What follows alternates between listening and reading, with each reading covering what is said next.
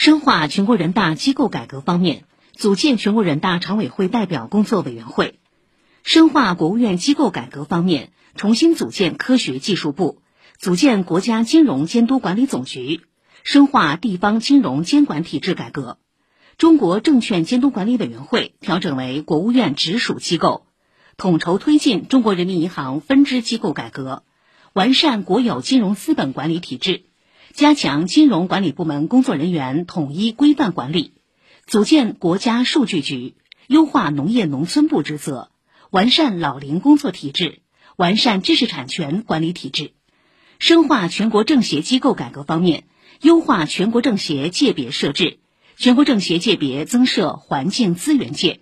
将中国共产主义青年团和中华全国青年联合会界别整合。设立中国共产主义青年团和中华全国青年联合会界别，